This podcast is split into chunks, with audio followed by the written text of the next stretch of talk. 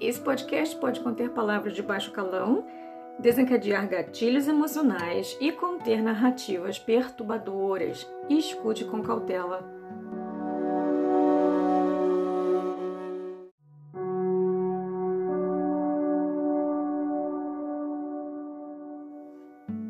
Esse podcast tem por objetivo informar, educar e expandir a conscientização a respeito das dinâmicas narcisistas do transtorno de personalidade narcisista, em especial das comorbidades que ocorrem nesses tipos de indivíduo. Se você sente que você precisa de terapia, por favor, procure por um profissional qualificado na sua área.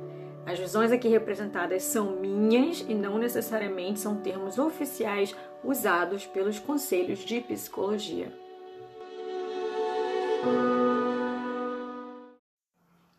Olá pessoal, Mariana mais uma vez aqui no Pontas e Pontos.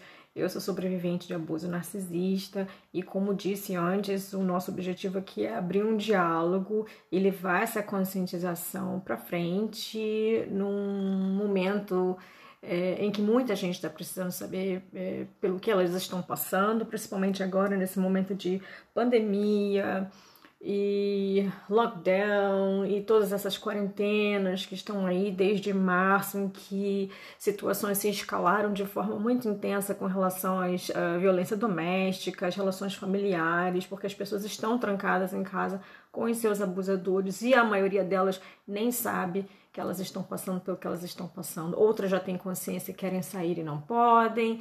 E, e o que, que a gente pode fazer para ajudar essas pessoas a entender melhor esse tipo de processo que elas estão passando e qual a forma logística, emocional, psíquica que a gente pode tomar para poder ajudar essas pessoas a melhorar a sua situação.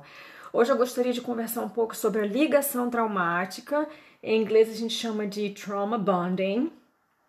E a gente vai falar um pouco sobre como ela acontece e onde foi cunhado esse termo Síndrome de Estocolmo, que aí a literatura usa hoje em dia, que é praticamente uma, uma das formas de. É, é, não é doença mental, seria um, um distúrbio né, psicológico pelo qual as pessoas vão passar e que é tratado à parte é, de outros distúrbios e de outros processos dentro do, é, da psicologia. Então, a ligação traumática ela vai acontecer da seguinte forma: toda vez que a gente se interessa por alguém que a gente gosta, estar com essa pessoa, interagir com essa pessoa, vai liberar muitos hormônios é, é do bem-estar, que a gente chama de o quarteto da felicidade. Esses hormônios vão ser a oxitocina, a dopamina, a serotonina e a endorfina. Então, são esses hormônios do bem-estar é que a gente vai passar a vida tentando buscar. É o que um bebê, por exemplo, experimenta quando ele é amamentado com cuidado e com carinho, aquela sensação de ser acolhido e protegido. Isso vai começar desde muito cedo, né? Então, a gente vai passar a nossa vida nesse padrão. O cérebro é, é, e o nosso corpo, através do cérebro, vai, vai passar a vida buscando esse quarteto da felicidade. Então a gente vai conseguir isso de duas formas: ou fugindo das situações de dor, ou correndo atrás das situações de prazer. Então vai ser uma vida constante entre fugir de dor e é, é viver é, no maior tempo possível nesse estágio de prazer. Então, num relacionamento romântico, quando duas pessoas formam um par, né? E elas querem viver essa situação romântica, tanto hétero homossexual, seja lá a orientação sexual que essa pessoa tem. Ela conheceu uma outra pessoa. Então, isso no, no relacionamento romântico vai começar com o famoso love bombing. Dentro de uma relação narcisista existe o primeiro passo do ciclo, a primeira fase do ciclo que se chama love bombing ou o bombeamento. É, você percebe que você está sendo bombardeado com amor o tempo todo. Nessa fase, a pessoa vai ficar querendo ficar colada em você 24 horas, fazendo tudo junto, sabendo de tudo sobre você, quais são as suas emoções e como você reage a essas emoções, e tudo está sendo testado nessa fase, né? O que que te deixa com raiva, o que, que te deixa triste, o que, que te deixa feliz.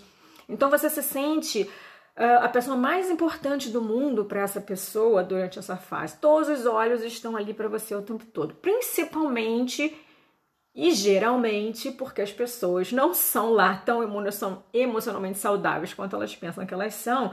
Então você vai ter aquelas querelinhas emocionais que sempre estiveram te acompanhando desde a sua infância. Isso ali tudo vai ser testado é, com você nessa fase do love bombing. Quais são aqueles botões que eles vão poder apertar depois, quando vier é, é, a situação específica do descarte. Então, é praticamente aquele jogo do gato e o rato.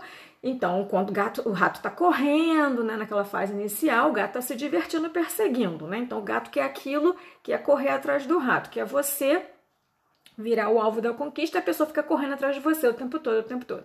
Então, quando você é, é, você vai ser aquela pessoa mais bonita, você vai ser o mais inteligente, você vai ser o maior, o mais, né? Suas conquistas vão ser super importantes, as pessoas vão, vão assim, passar um, um vernil no, no, no, no, seu ego, né? Vai brincar muito com essa questão do seu ego, você vai ficar viciado em ser o melhor, dar o melhor de si, em ser o mais lindo, o mais perfeito para essa pessoa. Você tá cheio desses hormônios, assim, quase 24 horas por dia. O quarteto da felicidade está agindo ali, tocando aquele né? Aquela sinfonia para você.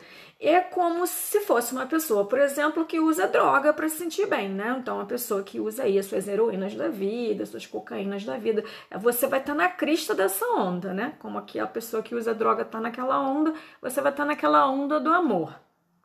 Então, e aí conforme o rato vai ficando mais devagar, que seria isso no relacionamento? O rato devagar seria aquela fase em que você começa a se apegar emocionalmente a essa pessoa, você vai ficar mais disponível a essa pessoa, sua atenção é quase plena, você já está vivendo para essa pessoa.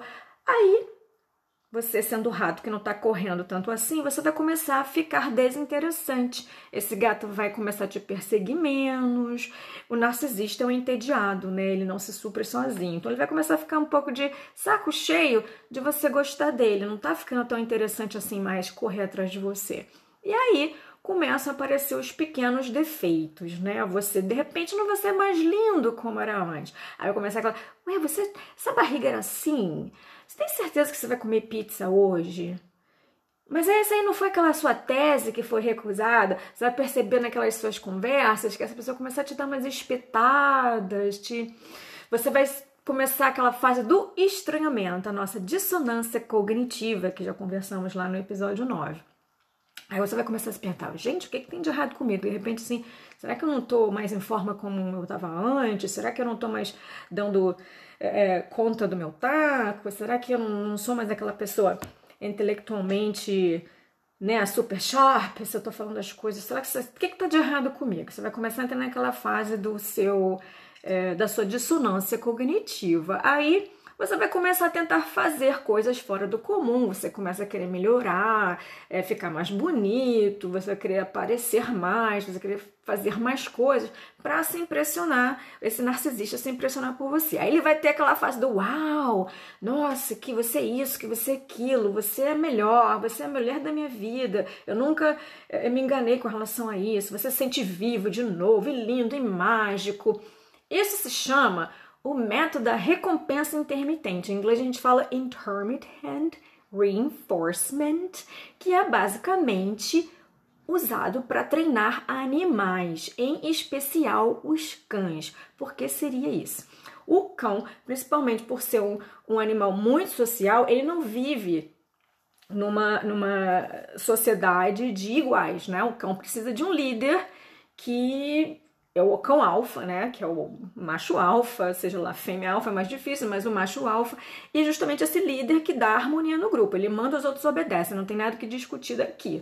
Então o cão geralmente é treinado assim, em que ele passa a ter muitas recompensas no início e depois ele não vai mais receber essa recompensa sempre. Então toda vez que ele fizer uma coisa boa, ele não vai mais receber aquela compensa que ele recebia lá no início. E aí o cão vai começar, o cérebro do cão vai começar a entrar naquele estágio em que, pô, mas aí eu faço uma coisa boa, eu recebo, eu faço uma coisa boa, eu não recebo. Então o cão vai entrar naquele estágio em que ele quer agradar o dono ou esse líder do treinamento o tempo todo.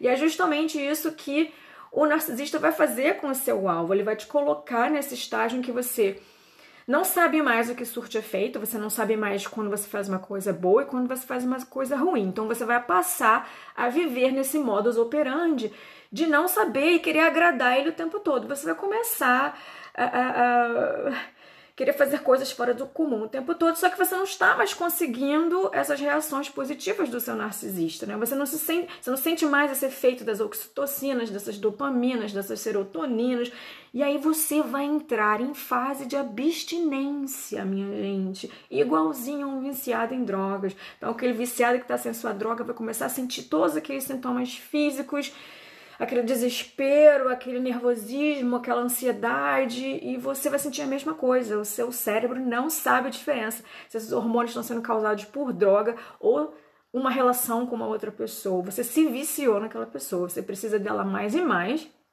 Mas agora os momentos bons vão ser cada vez menores e mais esparsos, e os momentos ruins, abusivos, serão muito maiores, porque o cérebro não vai fazer diferença, ele gosta de padrão, ele não quer esse negócio de novidade, novidade para o cérebro é estresse, né? Então, por isso que os nossos hábitos têm que ser bem trabalhados. Você já está aí numa fase de ser um viciado nos hormônios da felicidade. Aí, de vez em quando, quando você não estiver esperando, esse narcisista vai ter assim, uns momentos de luz, né? E vai querer fazer umas coisas a seu favor.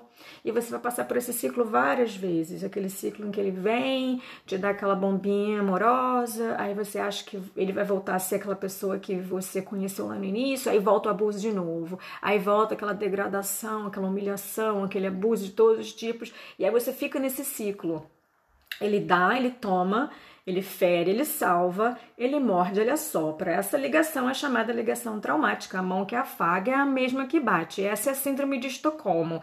E esse termo foi cunhado justamente por causa do episódio em Estocolmo, Suécia, lá no final dos anos 70, acho eu, quando assaltantes de banco invadiram uma agência fazendo um grupo de funcionários reféns por vários dias. Então vamos lembrar, o nosso cérebro tem quatro mecanismos de defesa. Quando você se encontra é, em face a um perigo, ele vai mandar você lutar, você cair fora, você vai fugir, você vai paralisar ou você vai negociar. Então, essas pessoas que estão ali naquela situação de refém, elas observam que aquele que tentou fugir tomou tiro pelas costas, aquele que tentou lutar tomou tiro na cabeça. Então, você começa a entrar naquele estágio de pânico. O que, que a gente pode fazer para a gente poder, trancado aqui é, com os nossos algozes, a gente pode fazer para tentar resolver a situação e, e, e, causar emocionalmente, fisicamente, o menor dano possível. Então, esses funcionários resolveram começar a negociar emocionalmente com esses sequestradores e passaram vários dias sendo expostos a esse mecanismo. Se eu fizer tudo direitinho, eu vou ser recompensado e, e se eles gostarem de mim, eu teria vantagens em ser protegido, né? E aí, durante e após o resgate, todo esse processo de resgate, os profissionais que estavam ali acompanhando aquilo, junto com a polícia, os psicólogos, coisa e tal, eles observaram que essas pessoas começaram a defender esses sequestradores, que eles não eram tão ruins como as pessoas lá fora estavam pintando, e, e começou-se a haver uma ligação emocional com essas pessoas. Teve gente que arrumou advogado, fez campanha em favor do sequestrador, né? Tem até uma história que parece que uma delas casou com um abusador, e aí no final eh, não se sabe ao certo se isso é lenda urbana, se ela realmente casou com o cara ou não, mas tem até um filme, né, com Ethan Hawke para quem quiser assistir. E aí vai começar essa fase da justificativa do abuso. A pessoa te abusa, você vai dissociar de alguma forma e você ainda vai defender porque ela é YXZ, né? Alguma razão ela tem para te abusar. Isso é síndrome de Estocolmo. Vai ser muito comum nas vítimas de abuso narcisista. Então, porque abuso de, eh, eh, de, de, as vítimas de abuso narcisistas passam por uma exposição muito mais prolongada. Então, assim, num momento muito delicado, uma comparação muito delicada. Ah, meu marido me ama tanto, por isso que ele me bate, porque ele tem tantos ciúmes e tem medo de me perder. E aí você vai poder comparar, por exemplo, aqueles casos de estupros super violentos por estranhos na rua, né? Aquela mulher que estava passando por um estacionamento, tem aquele estranho e que te leva lá para um beco escuro e faz coisas horríveis com você. Essa mulher, por mais traumática que aquela experiência tenha sido, ela vai ter o que odiar, né? Ela vai ter é, um alvo para odiar, para ter medo, para expor aquela raiva. E a vítima do abuso narcisista, aquela que sofre abuso sexual, por exemplo, pelo próprio pai, pelo avô, pelo irmão mais velho, pelo tio, ela, ela vai ter um problema para conseguir colocar esse alvo de ódio nessa pessoa. Ela vai começar a justificar na cabeça dela que aquela pessoa teve uma razão para fazer aquilo. Ela vai passar a se odiar. né, a se culpar muito mais e, e, e, a tentar justificar na cabeça dela porque as pessoas fazem aquilo. Então, é, é muito complicado. Existe um caso, por exemplo, é, é dentro do, do, do, fórum que a gente participa, de uma senhora, ela está ali. É, olha só que coisa engraçada, né? Essa, essa pessoa está ali por causa da família do marido, porque ela está querendo arrumar maneiras de saber lidar com a família do marido. O que, que aconteceu na família do marido? O pai que é o pai do marido, o sogro dela, ele é uma pessoa super importante dentro de uma congregação é, é, da igreja lá, a qual ele é, a gente chama de minister, né, em inglês, eu não sei se seria pastor em português, alguma coisa assim. Então, essa pessoa tem uma posição é, é política na sua região muito importante. E esse pastor, ministro, seja lá que seja, que se dá o nome, ele abusava da filha caçula sexualmente por muitos anos. E a família toda sabe a família toda passa pano. E a filha caçula, que foi vítima desse abuso sexual do pai, é a filha que mais se coloca ao lado dele para defender e justificar todas as coisas que ele possa ter feito. E aí essa mulher, que é a cunhada, que não aguenta mais esse tipo de situação, porque ela é uma pessoa muito religiosa, então ela tem toda aquela coisa da do, do empecilho moral, por exemplo, de largar o marido, de não fazer mais parte da igreja, ela, ela não está mais conseguindo, ela está vivendo esse, esse constante momento de, de conflito entre estar presente e que, não querendo ser. É, é, é, como é que se diz? Ai meu Deus, aquela pessoa cúmplice. Ela não quer ser cúmplice daquele abuso quando ela está presente nas festas, quando ela está presente na mesma igreja. Ela, ela não quer mais fazer parte da vida dessa família. Mas por outro lado, ela tem um marido e ela acha que ela não pode deixar o marido sozinho. E, e, todo esse conflito. Então, olha só, a pessoa que mais deveria estar procurando sair de toda essa situação, que é a cunhada caçula, que foi abusada sexualmente pelo pai, é a pessoa que mais está do lado dele. E a cunhada, que até então entrou na família depois é que está ali desesperada nos fóruns, querendo arrumar uma paz de espírito e saber o que fazer é, mediante esse tipo de situação. Isso vai acontecer muito, né? Muitas vezes a, a vítima que mais sofreu de toda a situação, ela não consegue enxergar, ela não quer ver que ela está passando pelo abuso. Ela tem muito medo de enxergar e não poder mais fechar os olhos e não poder mais desver o que ela viu, né? Então vai ser muito difícil lidar com a situação. Então, quando você tá, já enxergou que você está na, na, na situação do abuso e você quer sair, você está falando com as pessoas, você vai observar que as pessoas não sabem lidar com isso que você está falando, elas vão se cansando de ouvir suas conversas, elas não são, elas não vão conseguindo unir os pontos e as pontas, ela não sabe colocar o dedo no problema às vezes. Então, a gente tem que lembrar que nós vivemos, né, ainda com aquela mentalidade tribal de, né, pré-historicamente. Então, assim, a tribo quer harmonia, né? A tribo quer que todo mundo é, consiga viver de uma forma harmônica, porque é, caos na tribo vai trazer prejuízo para todo mundo. Então, as pessoas, por mais que elas estejam vendo você numa situação difícil, é muito comum que elas comecem a tentar colocar panos quentes para que o assunto seja abafado e as pessoas voltem a viver o seu normal. Então elas vão começar a fazer esse discurso de que você tem que superar isso logo, para as coisas voltarem a ser como elas, é, como elas eram, e que logo logo você vai estar tá fazendo muito drama. Então o discurso vai mudar um pouquinho, de acordo com o tempo que você leve ou, enchendo o ouvido das pessoas com certas coisas que você está passando. Por exemplo, Maya Angelou, que, que passou por uma, um histórico de abuso sexual aos 9 anos, ela, ela tem livros assim maravilhosos publicados em que ela vai expor muitas coisas, né? Perspectivas de criança e dela como mulher negra, naquela época ainda era mais difícil ainda ser negro do que uh, ainda é hoje, né? Ainda que se conseguia ser pior e ela vai, vai, vai expor de, de uma forma assim, muito poética, por sinal, ela consegue fazer poesia de uma coisa absolutamente trágica, em que as pessoas não sabiam lidar com aquela situação do abuso sexual dela.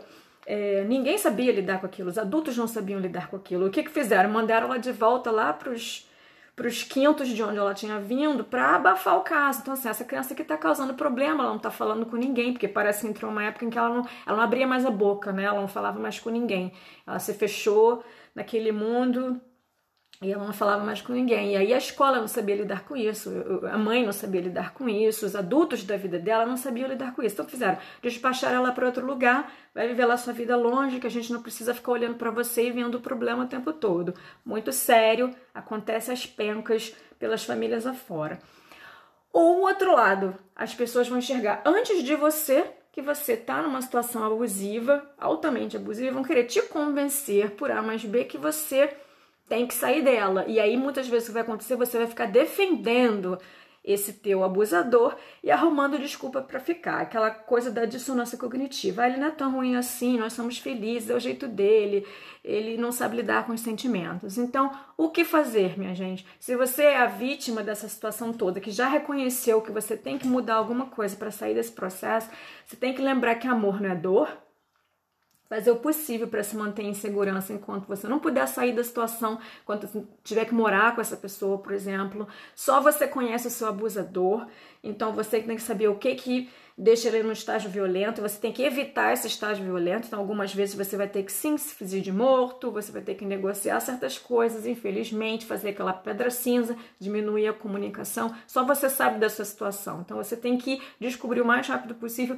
como você pode se manter em segurança o maior tempo possível para você conseguir agir debaixo dos panos e poder sair. E trabalhando muitas coisas em terapia, se você puder fazer a terapia, faça ou que chegar mais perto disso.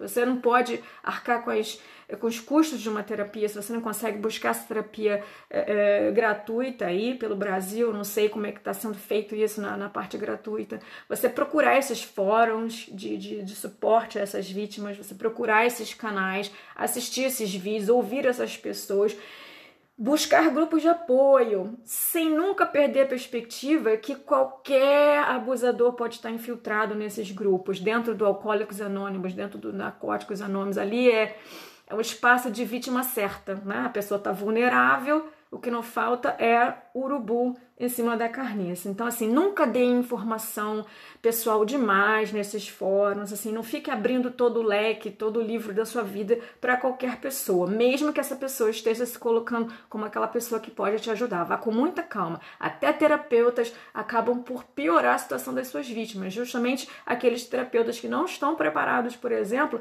para receber vítimas de abuso narcisista. Elas não sabem como lidar com isso, vão ficar falando que o problema é comunicação, às vezes não vão validar aqueles seus sentimentos e a pessoa acaba saindo mais destruída da terapia do que quando ela entrou. Se você é um ente querido querendo ajudar essa pessoa, lembre-se que você tem que ter muita paciência. A paciência é o que mais você tem que ter e é você que vai definir o quão disposto você está a ter paciência para ajudar essa pessoa que você gosta tanto. O mundo dessa pessoa foi colocado de ponta cabeça.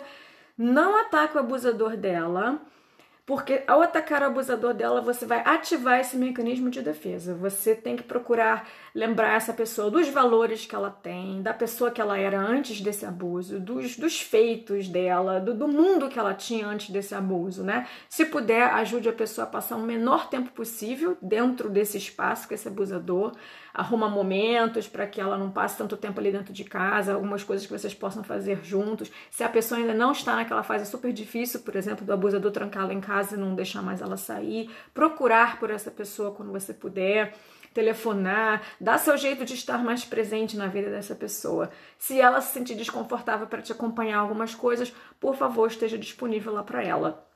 Não a apresse a sair dessa, passar por cima, sacudir a poeira, não dê ultimatos, tá, gente? Assim, se você não fizer isso, então também não sou mais seu amigo, se você não fizer isso, também não sou mais seu irmão. Não fique incentivando essa pessoa a pular de alturas se você não vai estar lá para amparar essa queda. Então, assim, lembre que a pessoa que passou por um abuso traumático, ela possivelmente está passando por uma fase de estresse pós-traumático complexo. É como se fosse uma pessoa numa cadeira de roda psicoemocional. Assim como seria muito escroto da nossa parte pedir para um deficiente físico levantar da cadeira de rodas e andar, você não pode também chegar para essa pessoa que está psicoemocionalmente quebrada na cadeira de roda, que ela tem que levantar e sair andando. Precisa primeiro trabalhar a musculatura dessa pessoa para que ela né, aos, aos poucos ela consiga recuperar essa força para possivelmente conseguir dar esses primeiros passos. Então, assim, ajude a encontrar esse personal trainer, né? Ajude essa pessoa a encontrar essa ajuda e seja esse apoio na medida do necessário. Se você tiver alguma pergunta mais específica para gente, entre em contato através do pontas e pontos dk@gmail.com. Até lá.